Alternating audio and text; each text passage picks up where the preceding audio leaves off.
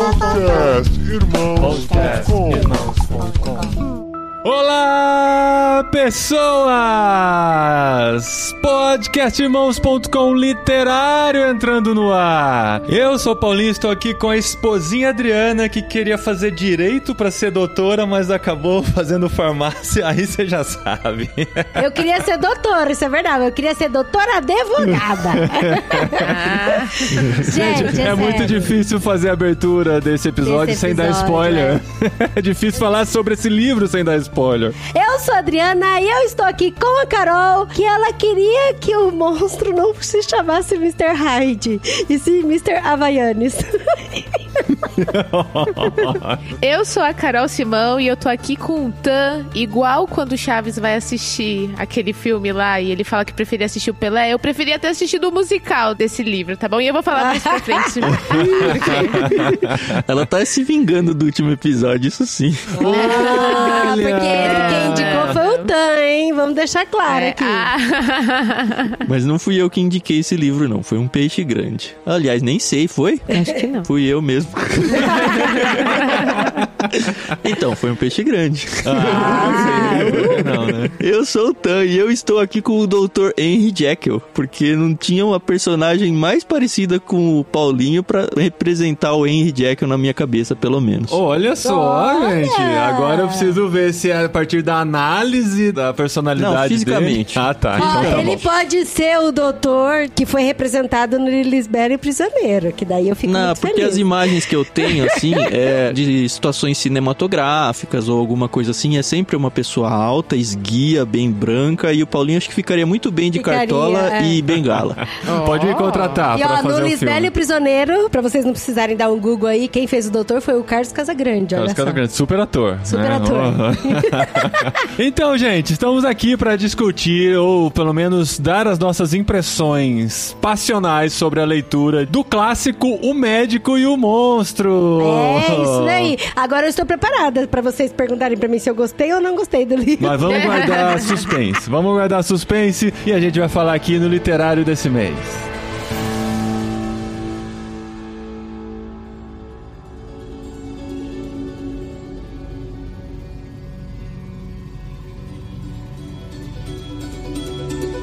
Muito bem, gente, lemos aqui nesse mês. No fim das contas, né, era pra atrasar duas semanas a publicação desse episódio, como eu anunciei no último episódio antes das férias, mas daí numa reprogramação o episódio está entrando na data que deveria ser mesmo, quatro semanas depois do último. E não foi tão difícil ler esse livro em quatro semanas, porque é um livro bem rápido, como o Tan falou no último episódio. Ou é um livro pequeno, ou é um conto estendido, né?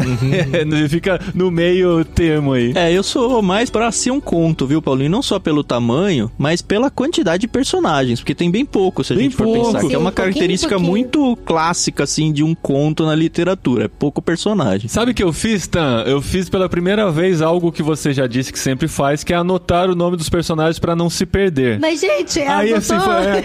aí assim foi, ué, mas é isso, cinco. é só isso, né? Cinco, seis personagens, aí tem uns coadjuvantes bem assim, figurantes, mas aí assim, com poucos personagens foi muito mais fácil de se conectar à história e ela passa bem rapidinho mesmo, né? Uma coisa assim que eu já dou de impressão inicial, eu esperava um livro mais assustador, um livro mais de terror assim. E eu me vi diante de um livro que me lembrou muito os que eu li no ano passado do H.G. Wells, que é um suspense, mas o suspense não aterrorizante, né? Um- é um livro que vai construindo os personagens de forma mais tranquila e não causa esse espanto todo, como eu imagino que deve ser em Frankenstein, por exemplo. É, então Eu também crio a expectativa, por causa da cultura pop toda construída em cima de Frankenstein, o Médico e o Monstro, eu imagino um livro de terror, que não, Não, foi o que a gente é. viu aqui. Não é também, viu, Paulinho? O Frankenstein, ele é muito a questão do monstro se autoavaliando eticamente. Porque ele não é um ser e tal, mas não vai muito na linha do susto, não. Então, mas o Tan falou assim, pra mim eu não esperei susto nenhum, nem de medo, nem terror, nem nada, porque o Tan tinha falado né, até pra gente no último programa que esse livro ele causa causa um certo incômodo. Eu lembro certinho da sua frase, até você falou assim, eu não sei se é porque eu li muito jovem, mas eu lembro que ele me incomodou várias vezes. E por que que causa esse incômodo? Assim, sem dar spoiler nem nada mais pra frente, porque eu acho que a gente meio que se identifica em muitas situações. E assim, se identifica de um jeito ruim, sabe? Putz, não acredito, sabe? Que às vezes eu fazia umas coisas assim também. Ah, só fazia, né, Dre? Mas esse incômodo, ele só é analisado ou só é percebido no último capítulo, né? Que é o maior capítulo, em que tem toda a explicação de toda a história. Os É, os primeiros dois últimos, né? Os dois últimos. As duas cartas, né? É, é, mas a- o penúltimo capítulo, ele na verdade, ele acaba desvendando o mistério, né, pra no último capítulo fazer a análise maior do personagem e a gente cair nesse incômodo. Só que assim, uma coisa que eu acho que nós quatro passamos, eu não sei se a Carol chegou a comentar isso, mas o Tan comentou, eu e a Adri percebemos isso também, é que a gente sabia muito mais do livro do que a gente gostaria de saber. Ai, sim. A gente leu ele sabendo, na verdade, de uma simples coisa, que é a resolução de todo o mistério, né? A gente já leu imaginando em que momento ia isso acontecer. É mais ou menos como assistir O Sexto Sentido sabendo do final do filme, né? Então você assiste o filme com outro olhar. E esse a gente já leu o livro com esse outro olhar sabendo do que se tratava. Eu acho que é muito difícil alguém não saber hoje em dia do que se trata o médico e o monstro. Ainda assim, a gente tenta preservar vocês ouvintes disso. Então, se vocês não conhecem nada do Médico e o Monstro, que é quase impossível, a primeira e máxima dica assim que eu dou, se você pegar qualquer edição que seja, eu tô falando aqui com base na edição da Penguin e outras também, né? Eu comecei lendo um no Kindle. Da Record. Sempre vem um maldito editor, tradutor, erudito, professor, não importa, que estraga tudo escrevendo uma introdução. Então, ignore qualquer introdução e vá pro livro, se você não sabe É nada. porque a introdução já é baseada nesse conhecimento geral que se existe na cultura do que são o médico e o monstro. Ah, não, Tam, mas pera. Ai, como é que eu vou falar? Dá medo, eu acho que já tem que soltar, sabe? Aviso de spoiler já logo na cara. Porque assim, se a pessoa não conhece nada do Médico Monstro, ela não tem que fugir só da introdução. Ela tem que fugir da introdução, ela tem que fugir de Lisbelo Prisioneiro, ela tem que fugir de Clube de Luta, ela Ah, tem que fugir de sim. pica-pau. É, tá muito presente na cultura Tá muito, pop. é tudo. É, Tem muitos filmes que vão puxar a mesma abordagem e vão fazer isso a partir do mistério desvendado do Médico e o Monstro. Então, assim, eu já diria pra você que quer ler o livro e não quer ter spoiler que pare esse episódio já, porque tá difícil pisar em ovos. Isso. Sim, É, sim. eu, eu até entendo que deve ser quase todo mundo que tem, mas uma vez que existe gente que vai assistir Senhor dos Anéis 3 nem sabendo que existe o 1 e o 2, eu acho que deve ter um ou outro aí que não conhece Isso é nada do. Médico e o Monstro. Mas não perde em nada também, gente, porque eu adorei ter lido esse livro. Não, Sim. perde, Dri. Eu queria muito não ter essa Não, informação, porque seria o grande plot twist. Você não tem plot twist na história. É Ah, isso. é verdade. É. Não, isso é verdade. Mas assim, é rico também, entendeu? Sim, não. É lógico que é um clássico, né? Não à toa. O que eu senti muita falta e conversando com o Tan durante a semana, ele falou: ah, seria muito legal não ter informação nenhuma, mas pô, até o desenho do Piu Piu e do Frajola tem alusão. Então realmente é impossível. Agora, no meu caso, foi a primeira vez que eu li esse livro. Então, eu tinha uma outra imagem porque eu assisti o musical dessa história. Uau. E é muito diferente. A gente teve uma versão brasileira alguns anos atrás e na história tem mais personagens, tem personagens femininas. O doutor Jekyll, ele é noivo de uma moça muito influente, e tal. Então assim, o que eu gostei foi que eu sabia a história completa do musical. É. E aqui no livro é muito diferente. Tem os mesmos personagens que aparecem aqui no livro, aparecem no musical, mas no musical tem mais. Então, quando eu disse que eu preferia ter assistido o musical, é porque foi um pouco mais romantizado. Então, tem toda aquela questão também do amor, que o médico ele é noivo, então ele tem que sempre esconder esse segredo da noiva dele, enfim. Então, eu achei mais bonito. Agora, vocês falaram que não dá medo. Não sei, eu sou uma pessoa que eu. Como eu posso dizer assim uma palavra? Eu sou um pouco medrosa. Ah, A Carol visualiza muito a cena. Eu Ah, é visualizo isso que eu ia muito. falar. Eu tô junto com você, Carol, nisso. Então, e aí eu peguei esse livro e falei, vou ler ele. Eu tenho insônia, então eu lia nas minhas madrugadas. É. E eu lembro que eu tava lendo, assim, tava super absorvida ali e tal, né? Prestando atenção em cada detalhe. E o Fernando me chamou na hora. Carol? Gente, eu dei um grito. Coitado. Porque tava muito visual a questão. Quando eles estavam descrevendo aqui o monstro, né? Numa certa parte aqui, falando da estatura dele e tal. Eu morria de medo. Eu não sei porque se foi na época que eu era pequena, passava na TV Cultura literatura uns, uns contos. Não sei se vocês Contos de chegaram a fadas, assistir. lembro, claro que lembro. Gente, Opa, aquilo, aquilo era não era de. Deus, entendeu? Como é que a minha mãe deixava eu assistir Claro aquilo? que era de Deus, muito da literatura pra mim veio dali.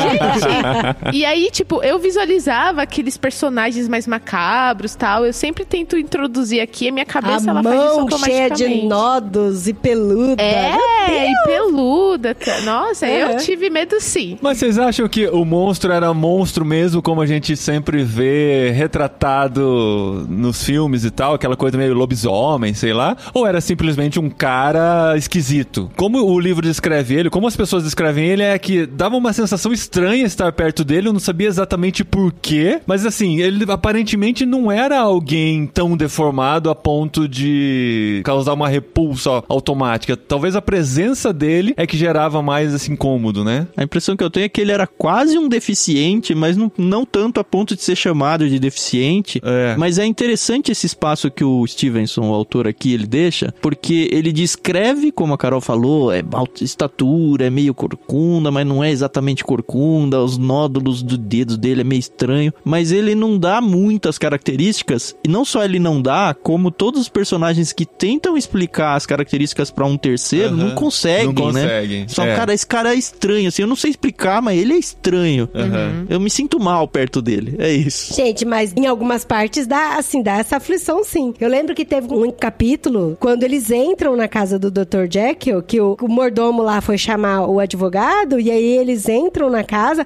Nossa, aquilo é muito assustador, assim. A é descrição muito... do lugar, né? Nossa, a descrição é maravilhosa. Quando falei, entram na casa do Jack ou na casa do Hyde? Não, na casa do Jekyll. Ah. E que ele fala, esse que tá aqui não é o meu patrão. É, Ah, nossa, é muito da hora. E ele sobe correndo pela escada. Eu. Então, foi nessa hora que eu tava lendo e o Fernando me chamou. então, Mas tem que lembrar, né? É mais um livro de um autor vitoriano, né? Da época vitoriana, lá no fim do século XIX, 1880 e alguma coisa. É engraçado, sempre que cita data no livro, eles sempre põem umas reticências na frente do 1800, né? E isso é. já tinha acontecido em outro livro também. Qual que era? Não lembro. Acho que foi Memórias Póstumas, não foi? É, pode ser Memórias Póstumas. Acho que é pra não datar tanto, né? É, 1800 e tralalá, né? E assim, tem que entender o contexto, claro, a gente tem que se colocar nessa época, né? O que era uma história de suspense nessa época. Eu fico imaginando o quanto foi surpreendente pros leitores dessa época terem esse plot twist no final. Quantos já se esperavam, quantos já diziam, ah, eu já sabia o tempo todo, né? Como a gente. Né? Ou quantos realmente se surpreenderam de falar, "Ah, é Que isso da então, hora, né? que Foi isso que hora. aconteceu. Mas é um autor que escreveu nessa época, na mesma época do H.G. Wells, inclusive, né? Então, eu vi muitas referências, talvez porque eu não conheça tantas referências nessa área, mas eu vi muita referência de H.G. Wells, ou um no outro, talvez, aí, nessa maneira de escrever. Mas a gente precisa entender o suspense para aquela época, ou um livro de suspense e terror escrito pros dias de hoje, com toda a mídia que a gente tem, né? Na época não existia cinema ainda, né? O cinema estava sendo inventado. Então, a gente tem que pesar o quanto assustador é pra época e o quanto assustador é pra hoje, a não ser pra Dri e pra Carol que resolvem ler de madrugada. E é tão legal porque, assim, quando eu tava lendo, eu já sabia que ele era o mesmo escritor da Ilha do Tesouro. Eu achava, inclusive, que a Ilha do Tesouro fosse depois do Médico e o Monstro. Aí depois que eu percebi que, na verdade, não. Quem veio primeiro foi a Ilha do Tesouro, depois que veio o Médico e o Monstro. E aí, quando eu tava lendo o livro, eu falei, cara, esse livro foi escrito em 1800 e pouco. 1800 e muito, né? E Mais pro assim, e eu identifiquei várias coisas da cultura dentro desse livro, mas aí eu falava, cara, mas esse livro não é cópia, ele é o original, Ele é a origem, onde né? aconteceu tudo, é onde... E eu fiquei tão assim, extasiada, falei, cara, que da hora isso, sabe? Porque hoje tem um monte gente ir de na filme, fonte, né? um monte- É, então! É. E você conhecer de onde surgiu tudo isso, né? É, muito todas legal. essas Isso referências. foi muito legal. É, sim. Eu acho que o autor ele foi extremamente inteligente, principalmente pensando que ele queria pegar o público, né, de surpresa. Eu até achei muito engraçado. Tem uma parte aqui que, pra quem não sabe, houve um crime e estão suspeitando aqui do Hyde que ele tenha cometido esse crime. E ele é muito amigo do Jekyll, né, que é o médico. Muito amigo, mais ou menos, né? Eles É, eles tão- Eu acho muito juntos. legal a, a intuição do advogado, né? A suspeita dele. Sim. Então, e aí com a cabeça do advogado, quando o advogado recebe uma carta que teoricamente foi escrita por pelo Para, para, para, Carol! Eu acho que agora chegou o momento do nosso alerta de spoiler. Se você não quer ouvir, a gente vai continuar a partir desse momento, falando já com a informação do final do livro pra gente poder discutir e parar de pisar em ovos daqui em diante, tá bom? então, ó, dei aí 5 segundos pra você desligar e ler o livro. Ficou, já sabe, né? Spoiler na cara. Jekyll and Hyde são a mesma pessoa. E assim. Como já dizia o querido Zé Bruno, É. do Resgate. É, que eu, eu É evitei de colocar a música na abertura porque ela já é um spoiler, né? Que fala de uma Sim. pessoa com dupla personalidade. É uma fita dupla face. É, É exatamente. muito, gente. A Pô, não música tem uma música dos Beatles, do Jack e Hyde? Tem? Eu acho que tem, cara. É, se tiver, vai tocar agora aqui pra vocês. Eu não sou tão especialista em Beatles, apesar de gostar bastante. Bom, aqui uma nota do editor. Tô aqui. E a gente pesquisou e eu fiquei impressionado com o conhecimento bitomaníaco do Tan, que ele realmente identificou a música. Não é exatamente dos Beatles, é do John Lennon já na sua carreira solo, mas realmente existe a música Mr. Hyde's Gone, de 1980. E essa música nunca foi gravada em estúdio, somente a demo, piano e voz. E é provavelmente uma música que ele fez pro filho dele, pequenininho, dizendo pra ele não ter medo, porque o Mr. Hyde se foi, né? Tipo, o bicho papão já foi embora. E tá disponível no YouTube, é por isso a gente toca um trechinho pra vocês aqui. Don't be afraid. It's just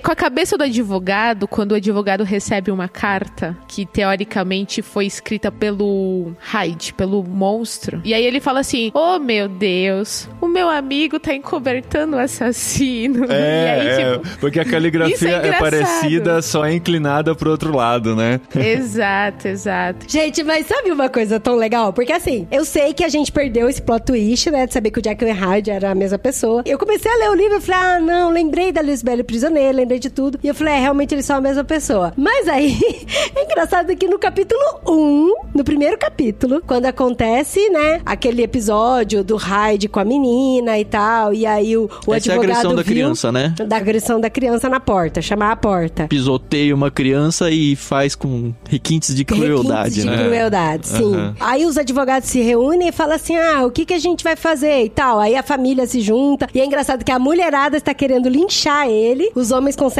afastar as mulheres do linchamento, né? E falam: o que, que a gente faz? Não, então a gente estipulou uma quantia no valor de 100 libras, porque tudo é passado lá em Londres. E aí o, Hyde fala: ah, ok, então vou pegar as 100 libras pra dar pra família. E aí ele tá num ponto na porta, ele faz a volta na quadra e entra na outra porta e sai com um cheque lá dentro. E aí eu fiquei, oi gente, mas espera, calma. Aí lá pra frente no livro, o advogado fala que depois que eles perceberam que a, a entrada de um dá pro fundo da porta da casa do outro. Sim. Eu falei, ah, meu, como? E esse cheque estava em nome. No início não diz isso, mas depois a gente conclui. Estava em nome do Dr. Jekyll. E quem estava entregando o cheque era o Hyde. Era o Hyde. Então isso começou a levantar a suspeita. Não, peraí. Por, Por que, que que, o Jekyll Jekyll tá pagando pelos crimes desse maluco? O que que tem aí? Depois ele vê que o testamento do Jekyll estava colocando para qualquer coisa que acontecesse com ele, todos os seus bens fossem passados para o Hyde. E essa suspeita vai aumentando, vai aumentando, vai aumentando. Só que assim, eu me coloquei no lugar de uma pessoa que não sabia da informação. Então, às vezes você quer acreditar que são a mesma pessoa e às vezes você vê o autor fazendo você olhar para outro lado, né? E dispersando você, como no caso que a Carol disse da caligrafia, né? Que ele escreveu a mesma letra, só que inclinada pro outro lado. E o advogado pensando que o Jekyll estava encobertando o amigo Hyde, só que não sabiam qual era o motivo. Eu achei bem verossímil, viu? ó,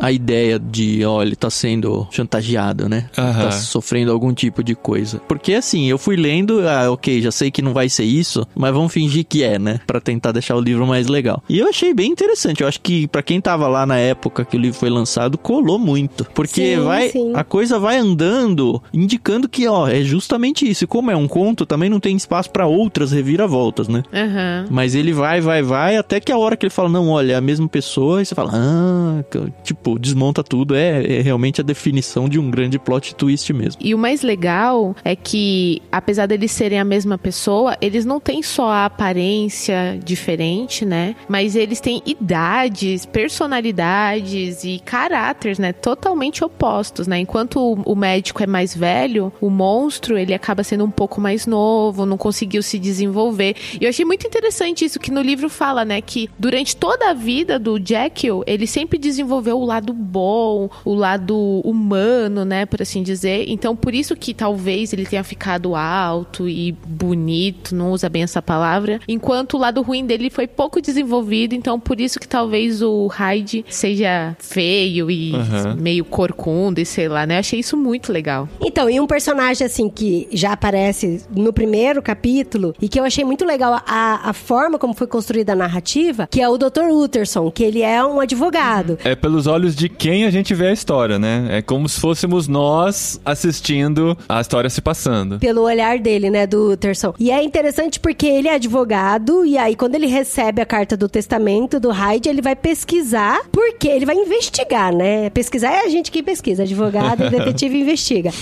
E aí ele vai investigar qual é o relacionamento do Hyde com o Jekyll. Porque esse Dr. Utterson, ele presenciou a cena da criança lá, né? Sim, da criança sendo pisoteada no primeiro capítulo. E aí ele é muito amigo do Jekyll e ele fala, puxa, preciso ajudar o meu amigo. Acho que é muito mais a parte da amizade Sim, dele do que o sim. profissionalismo como advogado. Não, não foi ele. Ele não viu o caso. Não, foi, foi, o o, primo amigo dele. dele. o primo dele. Ah, o Foi primo, o é primo verdade. dele, isso. E o primo dele conta a história, tanto que ele não conhece o Hyde, né? Aí ele vai Então- atrás, é verdade. Exato. E aí é doido porque é isso mesmo que o Tan falou, porque ele conhece o Jekyll, ele é muito amigo do Jekyll. Aí o Utterson e o primo dele estavam caminhando, pararam na frente da porta e aí foi quando o primo falou: "Ó, eu, eu presenciei isso uma certa vez e tal". E aí logo em seguida ele recebe um testamento e aí ele vai atrás do Jekyll pra saber, pô, qual que é esse relacionamento seu com o Hyde? Por que que você quer deixar tudo pra ele? E aí desperta esse sentimento, Tan, nele. Cara, o Jekyll é tão legal, é um cara tão íntegro, tão bom, que ele deve estar sendo ameaçado, deve estar sendo extorquido. De alguma forma, esse Hyde deve estar fazendo alguma coisa muito ruim. Então eu quero salvar o meu amigo das garras desse cara e tal. E é interessante que quando ele vai falar com o Jekyll, falando: Olha, eu tô aqui, eu quero te salvar, conta pra mim o que que tá acontecendo, se ele tá te extorquindo, se ele tá te ameaçando alguma coisa. Qual que é a reação do Jekyll? O Jekyll só fala: Meu amigo, confia em mim, deixa essa história pra lá. E aí você fica, Vai ser uau. E ele pra ainda você, acha que ó, o Jekyll nós. deve ter feito alguma coisa no passado que esse cara sabe. Porque afinal de contas, quem que nunca tem uma mancha no passado? Mas Aham. considerando quem é o Hyde hoje, não tem nada que ele possa ter feito no passado que seja mais absurdo ou que atrapalhe mais ou que faça mais mal do que o que o Hyde tá fazendo todo dia. Então, e eu até achei um pouco estranho, porque tava nessa questão toda aí do suspense, né? Quem é esse Edward Hyde? E aí eu achei estranho quando acontece o assassinato, né? Que é quando todas as provas caem sobre o Hyde, de uma mulher ter visto. Eu falei, ué, não sei lá, meio. Não achei que casou a narrativa, porque tava sempre tudo assim muito encoberto, muito misterioso. E aí, de repente, ela viu a situação. Não sei, é só. Não foi um ponto negativo. Aí, pra mim, isso eu achei o contrário. Isso eu achei muito genial. Porque a gente já tinha certeza absoluta que o Hyde era mau caráter, era do mal e que tinha, assim, esse requinte de crueldade, que ele gostava de fazer tudo do ruim. E aí começa a narrativa da mulher de como foi a noite dela, sabe? Que ela tava lá na janela e tal, tranquila. E de repente ela vê. Tranquila. tra- Tranquila. Tava muito tranquila. E aí, quando ela vê essa discussão e ela vê esse assassinato acontecendo, a gente já fala, claro que é o Hyde e tal, sabe? Então a gente fica, sabe assim, igual criança comemorando? Não, sim, a gente sabe quem que é o assassino e tal. Então, pra mim, nesse ponto de vista, eu achei bem legal, assim. E eu acho que o Hyde começa a cometer os crimes porque o Hyde é a personificação de tudo que é mal do Dr. Jekyll, né? E ele Sim. começa a gostar tanto da maldade que ele começa a escalonar ou a escalar essa maldade de maneira que isso tenha mais requintes ainda e ele possa fazer em qualquer lugar, em qualquer situação, mesmo que saiba que possivelmente possa ter alguém vendo aquilo, entendeu? Ele não tinha mais medo das consequências, ele só queria fazer o mal. Então, mas aí que tá uma coisa. Eu tava pensando em deixar mais pra frente, mas eu já quero falar agora. Não é que o Jekyll é do bem e o Hyde é do mal. Essa era a intenção inicial do Dr. Jekyll. Do Dr. Jekyll. De separar Porque, as assim, duas personas dele. Aí você pensa, tá, ok, eu já sei que o Jack e o Hyde é a mesma pessoa, mas como que isso aconteceu, né? E aí a gente entende, assim, a gente vai lendo e a gente vai achando, ah, o Jack é do bem e o Hyde é do mal, o Jack é do bem e o Hyde é do mal. Mas você percebe que, na verdade, não é que o Jack é completamente do bem e o Hyde é completamente do mal. Exatamente. Essa é a grande graça do livro sendo escrito nessa época. É. Porque era uma visão muito maniqueísta do bem é bem e o mal é mal. E aqui a gente vê essas nuances. Porque tem uma fala que o Jekyll falou, ele falou assim: Eu sei que o Hyde faz muitas coisas ruins, mas eu tenho tranquilidade de saber de que eu posso escondê-lo muito bem. E ninguém Aham. vai encontrar ele. Então, assim, ele meio que dá aval pro. Hyde fazer as coisas ruins. Não, e o Isso fato, é ruim, entendeu? o fato dele decidir usar a poção para se transformar no Hyde é o desejo que está dentro dele de fazer o mal, Isso. entendeu? Que não pode estar associado à figura pública do Jekyll. É. Só que aí o tiro sai pela culatra, porque ele começa. é bom, o, Hyde começa a surgir sem ele tomar a poção. E aí Sem ele tem ele- que tomar a poção pra voltar a ser o Jekyll. Só. A primeira vez que Cara, ele é descreve muito isso é muito hora. legal. Que ele acorda na cama do Jekyll e vê as próprias mãos, né, deformadas e tal, e percebe que ele está na forma do Hyde e ele se transformou no Hyde sem tomar a poção que Acorda- fazia ele é, é. se tornar naquilo. Foi, se transformou dormindo, né? Aham. Isso foi muito louco. Aí eu acho que assim, a intenção inicial do Jekyll não foi que ele quis tomar uma poção pra ele liberar o mal, pra ele poder fazer o mal sem ser identificado, porque ele era uma figura pública. Ele queria Pelo que eu desassociar, entendi, desassociar. assim, ele sentia um peso muito grande em sempre ser o honesto, ser o bonzinho. E assim, dá trabalho, entendeu? Você manter a honestidade, manter a integridade, ser o cara justo, correto. Isso dá trabalho, isso cansa, sabe? E aí, pra ser feliz, você meio que tem que fazer esse equilíbrio o tempo todo do que é certo, o que é errado, o que é certo, o que é errado. E meio que ele tava cansado de ter que fazer esse equilíbrio o tempo todo. Então ele falou: vou fazer o seguinte, eu vou tirar essa carga do que é errado, e aí eu vou passar a ser feliz. E aí, quando ele tira essa carga do que é errado na vida dele, ele fica muito mais sociável com os amigos, ele faz festa, chama todo mundo.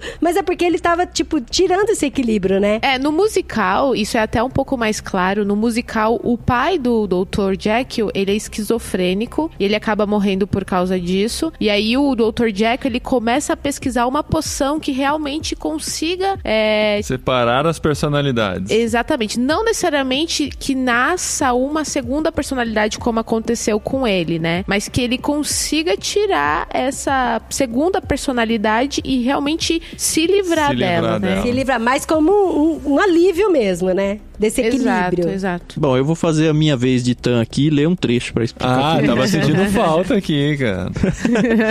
Mas como a gente disse, né, a resposta toda, toda a discussão filosófica está no último capítulo, né? Até então a gente vê a história, Isso. o mistério e tal, e o último capítulo é a carta do próprio Mr. Hyde explicando tudo que aconteceu da maneira que aconteceu. A carta do Mr. Hyde, não. né? A, carta, do, Dr. Jekyll. Sim. Isso. Nessa carta, início da carta, ele diz: Embora uma pessoa profundamente dúplice, de modo algum eu era um hipócrita. Ambas as partes dentro de mim eram perfeitamente autênticas. Isso achei muito legal. Um pouquinho mais pra baixo ele continua: Dia após dia, e dos dois lados de minha inteligência, o moral e o intelectual, fui me aproximando mais e mais da verdade, cuja descoberta parcial me valeu um desastre pavoroso, a de que o homem não é de fato uno, e sim duplo. E aí mais embaixo ainda, se cada um, pensei, pudesse ocupar identidades distintas, a vida seria aliviada de tudo que é insuportável. O injusto seguiria seu caminho, livre das aspirações e do remorso de seu gêmeo mais digno, e o justo poderia percorrer com passos fortes e seguros seu caminho ascendente, praticando as boas ações que lhe dão prazer, não mais exposto à desgraça e à penitência Uau. causadas por obra daquele mal extrínseco. A maldição da humanidade foi que esses dois feixes incongruentes tivessem sido amarrados juntos, que no ventre angustiado da consciência aqueles gêmeos opostos lutem continuamente. Cara, que sensacional. Se a gente for trazer isso pro universo cristão, é a nossa natureza, né? Sim. É o, é o pecado animal, é lutando animal. contra. Mas então, mas aí agora eu quero lançar uma discussão que me incomodou bastante. Quando eu terminei de ler o livro, eu falei, agora eu vou pra introdução. E aí eu fiquei com meus pensamentos, eu fiquei com medo dos meus pensamentos. Eu falei, não, vou jogar esses pensamentos lá no, no clube. Inclusive, até escrevi pro Tano particular, eu falei, não, hoje que depois eu falo.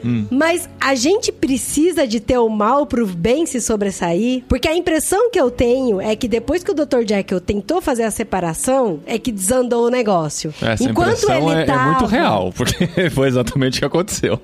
Enquanto ele. Não, mas desandou pros dois lados, né? É, sim. Tanto pro bem quanto pro mal. Enquanto Sim. ele vivia naquela linha tênue, na busca constante do equilíbrio entre fazer o bem e fazer o mal e tal, parece que aí a sociedade ela conseguia caminhar juntas e todo mundo conviver de certa forma amigável. Aí isso que eu fiquei com medo, sabe? Eu falei, será que o Stevenson tá querendo dizer isso? De que é bom ter um anti-herói? É bom ter o Yin Yang, entendeu? Eu acho que ele não quis fazer apologia a isso. Ele quis mostrar que o ser humano tem um lado quase hipócrita. E ele faz questão de falar: ó, não é que eu sou hipócrita, de querer dizer que eu sou bom, mas na verdade eu sou mal. É que existe essas duas coisas mesmo dentro do ser humano. Eu não sei como era o senso comum do ser humano na época, mas hoje a gente vive uma situação muito polarizada em tudo. E essa mistura de que, olha, o ser humano ele é mal intrinsecamente, ou pelo menos ele contém em algumas partes o mal, talvez ele quisesse fazer essa análise do ser humano e demonstrar que, ó, tem um cara super legal aí chamado Sr. Dr. Jekyll aí, mas existe um Hyde dentro dele. Então existe um Hyde dentro de Dentro nós de também. todo mundo. Aham. Me fez pensar nas redes sociais, né, gente? Que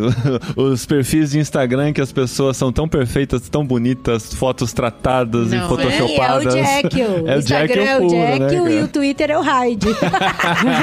Será que o nome Hyde tem a ver com o escondido mesmo? Você viu que tem um trocadilho, né? Eu achei genial esse trocadilho. Quando eles estavam procurando o Hyde, ele falou: se ele é o Hyde, eu sou o Sick. Vocês perceberam isso? Tem uma hora? Então, eu percebi que é brincadeira. Mas talvez o nome dele seja isso. É todo mundo tentando esconder o seu lado mal. E ele é o Hyde, ele é o escondido ali. É. Eu sim. lembrei de um filme que eu assisti com as crianças, chamado Megamente, um tempo atrás, né? Porque o Megamente, ele é do mal e ele tá o tempo todo destruindo do bem, o tempo todo. O dia que ele consegue destruir o do bem, ele fica perdido, ele não sabe o que fazer. E aí ele fica, gente, eu tenho que achar alguém que é mais do mal pra eu virar o do bem, né?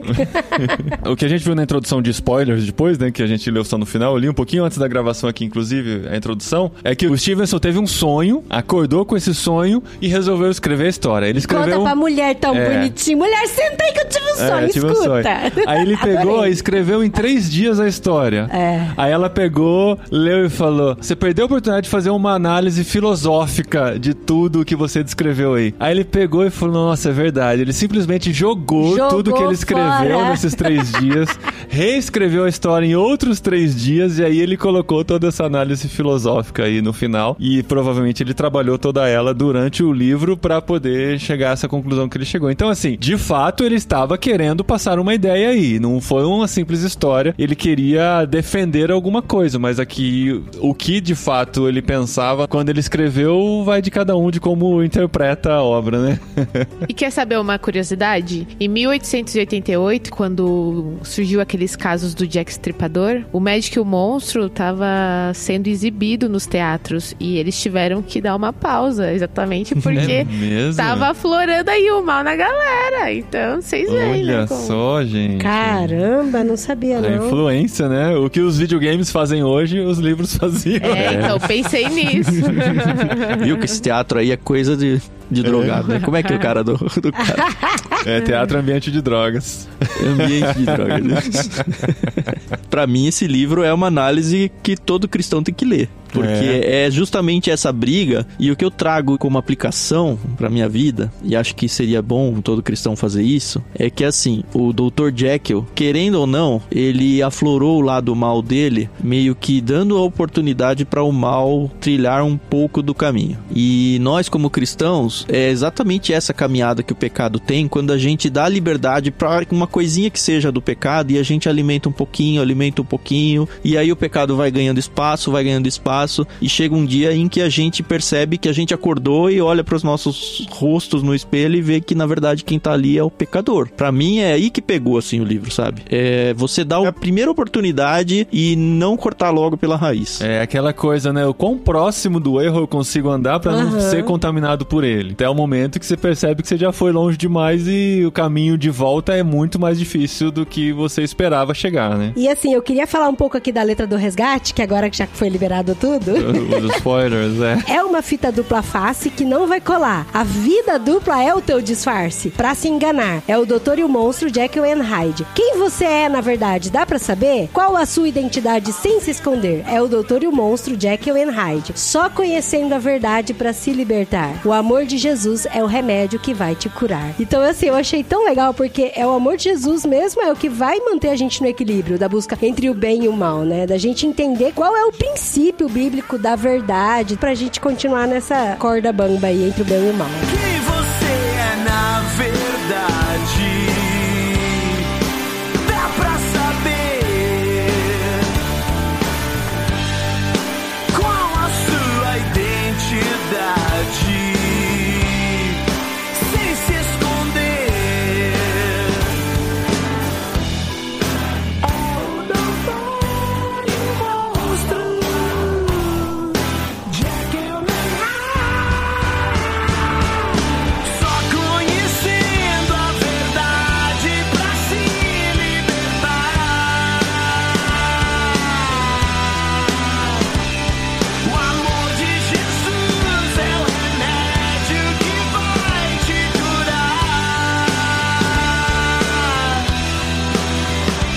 Vocês perceberam, vocês repararam nas duas referências bíblicas que o autor coloca? Sim. É. E assim, e são referências bíblicas bem pra grandes conhecedores, né? Não são histórias muito conhecidas assim. Falei, o cara conhecia de Bíblia mesmo. Só que eu fiz uma coisa, eu falei, eu não vou anotar porque eu com certeza vou lembrar delas. E agora eu não lembro de jeito nenhum quais eram. Ele fala lá dos cativos de Filipos, que se encontra em Atos 16, 26. Olha, a Carol fez até a anotação do versículo. Tá no livro isso? Tá no livro. Ah, tem rodapé, o meu não tinha rodapé. É, e aí o outro é escrita na parede babilônica, Isso, que tá Daniel a mão. 5, É- essa eu 5, falei. 31. Essa que eu pensei, eu falei, é, não é qualquer pessoa que conhece essa história dos dedos escrevendo na parede. Menel, Menel, Tekel e Persim. Isso. No verso que fala sobre Daniel, ele fala assim: Meu apetite era muito pequeno. Esse incidente inexplicável, a inversão do experimento, parecia como a escrita na parede babilônica, prenunciar meu fim. E comecei a refletir mais seriamente do que antes sobre as questões e possibilidades de minha existência dupla. Olha que legal. Uau, o cara conhecia na Bíblia. Não sei se era o. Dr. Jekyll ou, Ou o Hyde, né? ou o autor, no caso. Gente, e é tão legal como que. Eu sei que a gente já falou várias vezes disso no programa inteiro, mas como que esse livro ele serviu de fonte pra tantas outras obras e personagens da cultura. E eu lembrei muito de Hulk também. Muito, muito de Aham. Hulk. Sim, sim. e aí sim. depois eu fui pesquisar. Falei, será que Hulk também bebeu nessa fonte do Jack and Hyde? E foi, e foi Ah, mesmo. Eu acho que tem gente que bebeu nessa fonte sem saber que tava bebendo nessa fonte, né? Por exemplo, o professor Aloprado, né? Ah, não, gente, o professor Aloprado total. Ó, tem um filmão pra vocês verem que tem o Dr. Jekyll e o Mr. Hyde também. Tem o Sean Connery, inclusive, né? Chama A Liga Extraordinária. Ah, é verdade, a Liga Extraordinária. Mas é uma verdade. porcaria o filme. Mas tá? é Nossa, filme, é. é É ruim, né, cara? Que despedida do Sean Connery, né, cara? É. E é legal porque, por exemplo, no Hulk, ele tomou radiação e ele deixou de ser homem pra virar um monstro. Mas ele também consegue se controlar mantendo o equilíbrio da raiva, a questão do pulso e tal, né? Mas chega uma hora que ele perde o controle também e não consegue mais se controlar, entendeu? Sim. Ele começa a dar vazão ao lado mal dele muito mais fácil do que ele gostaria. E o outro filme também é o Clube da Luta, né? Clube da Luta é total and Hyde, cara. Só que quando a gente total. Fala fala isso, a gente dá spoiler do Clube da Ah, Luta, gente, né? pelo amor, 2021. Quem não conhece Clube da Luta ainda, Ah, tem tá? muita gente que não conhece. Eu acho que esse é um bom livro pra gente ler no literário também, viu? Eu gostaria muito É de ler esse verdade, livro. sim. É, apesar de que a gente vai ler na mesma situação, sabendo o Eu final prefiro do ver o filme, não sei porquê.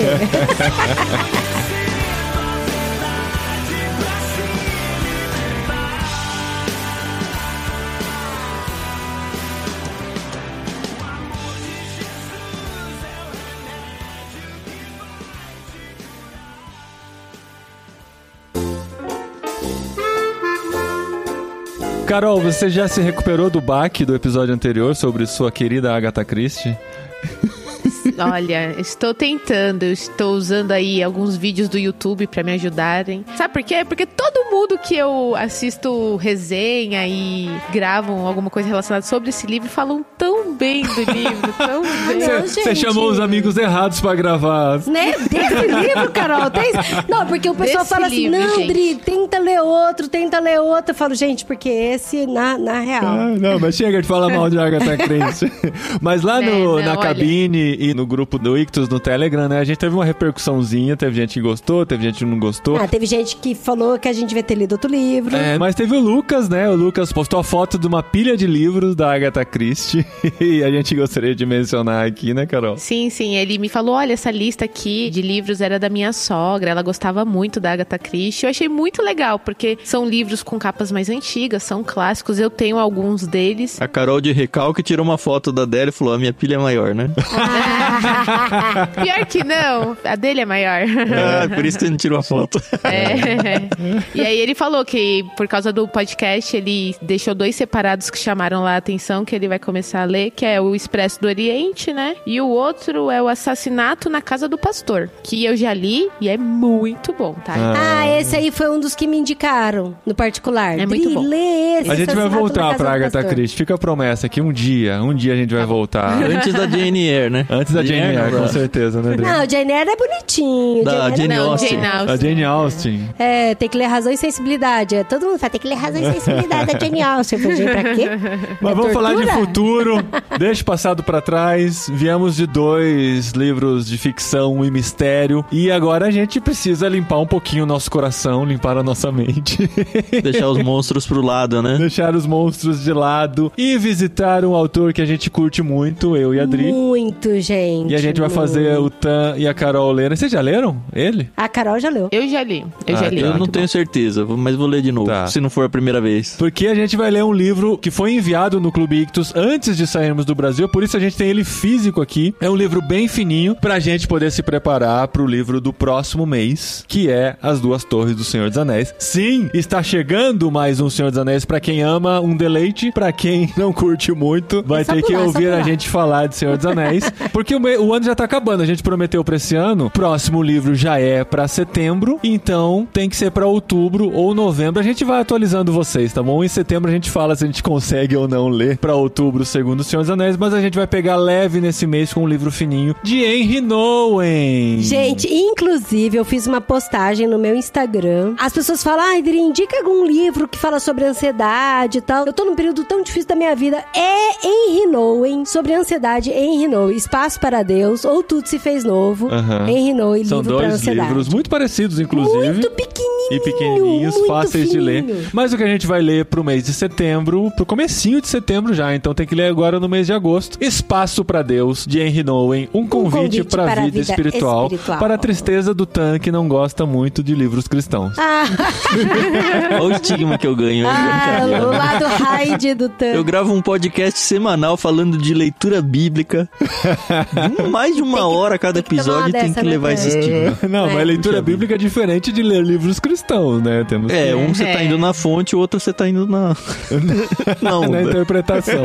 Mas esse é Gente, gostoso olha, mas de ler esse facinho. livrinho, ó, deixa eu falar uma coisa Deixa eu pra ver quantos vocês. capítulos tem. Vocês que receberam do Ictus, levanta a mão pro céu e dá graças a Deus, porque esse é o tipo de livro que você tem que ter pra ler e revisitar com frequência. Não são todos os livros que eu falo isso, viu? Mas esse do Henry No e o Discípulo Radical do John Stott tem que ter pra revisitar. Mas ó, o Espaço pra Deus tem três capítulos. Tem um agradecimento, uma introdução e a conclusão. Não, brincadeira. Além desses três, tem três capítulos, né? E é todas essas coisas, seu reino em primeiro lugar e buscai o reino. É que é o que a gente bom. vai meditar no próximo literário aqui. Você pode ler com a gente. O livro é baratinho, dá pra comprar. Infelizmente não tem no Kindle, pelo menos eu não achei aqui. Se você Mas é achou, porque esse é livro de pôr post-it, de É, fazer desenho. livro de de rabiscar. escrever e entregar nas mãos de Deus e pedir perdão.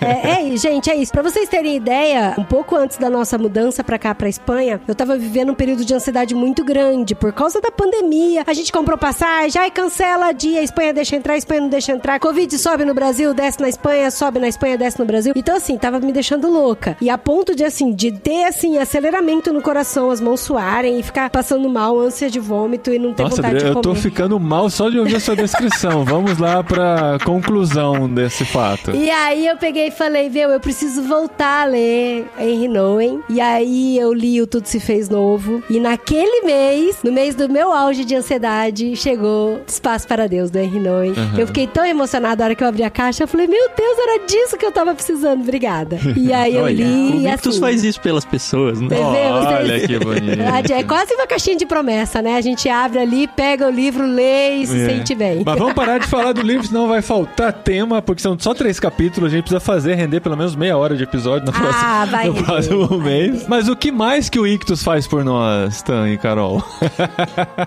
Fala aí, Carol, você é menina, eu tô muito sem credibilidade hoje. Olha, poxa. Pra quem gosta de ouvir as nossas vozes aí, a gente tem o Ictus Podcast, né? Que você pode encontrar lá no nosso site ou qualquer agregador de áudio. E a gente conversa sobre livros, né? De um modo geral, vai no molhado. Temos o nosso diário de leitura, né? Que a gente tá terminando de ler Os Irmãos Karamazov e tem sido uma experiência muito bacana. Depois de dois anos de leitura de Irmãos É. Karamazov. A pandemia inteira lendo os Karamazov, mas tá valendo muito a pena. E tem esse projeto maravilhoso que a gente lança um episódio por semana, que é o Leitura Bíblica Comentada, onde a gente comenta uma vez por semana um capítulo da Bíblia. Ainda estamos em Gênesis, mas a promessa aí de que há alguns anos a gente. Chega em Êxodo.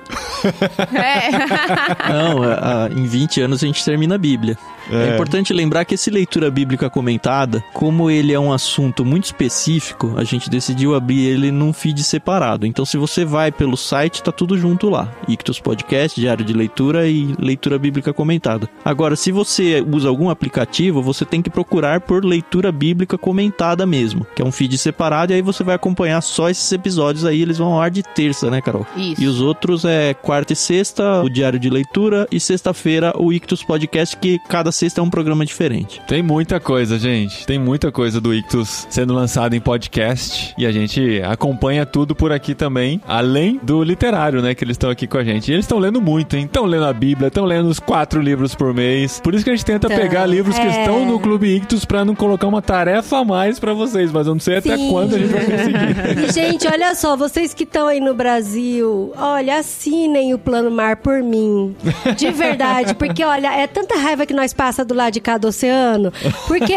do mar, do lado de cá do mar. do lado de cada. Por falar em plano mar. Porque, além dos livros serem tão da hora, eu falei pro Guia Marino, eu falei, Gui, você tá judiando das pessoas que não podem ter o plano mar.